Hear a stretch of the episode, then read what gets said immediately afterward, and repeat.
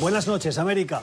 Tensión en la frontera entre Guatemala y México por la llegada de una nueva caravana de migrantes. Se trata de un grupo de más de 2.000 personas que salió hace unos días de Honduras y busca llegar a Estados Unidos.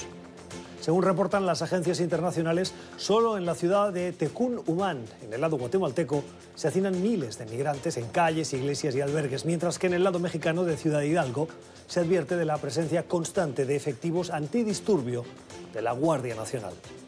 En las últimas horas el gobierno de Andrés Manuel López Obrador ha tomado la drástica decisión de cerrar la frontera tras el intento de cruce masivo de los migrantes para reabrirla horas después, cuando la calma volvió a la zona. Según el Instituto Nacional de Migración de México, más de mil personas, de las cuales la mayoría cruzaron regularmente, esa frontera van a ser deportadas porque no cumplen los requisitos para cruzar.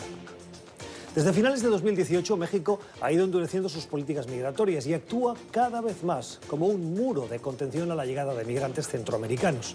Cierra frontera, revisa documentos y despliega cientos de guardias nacionales para sellar los principales pasos. Trump está satisfecho.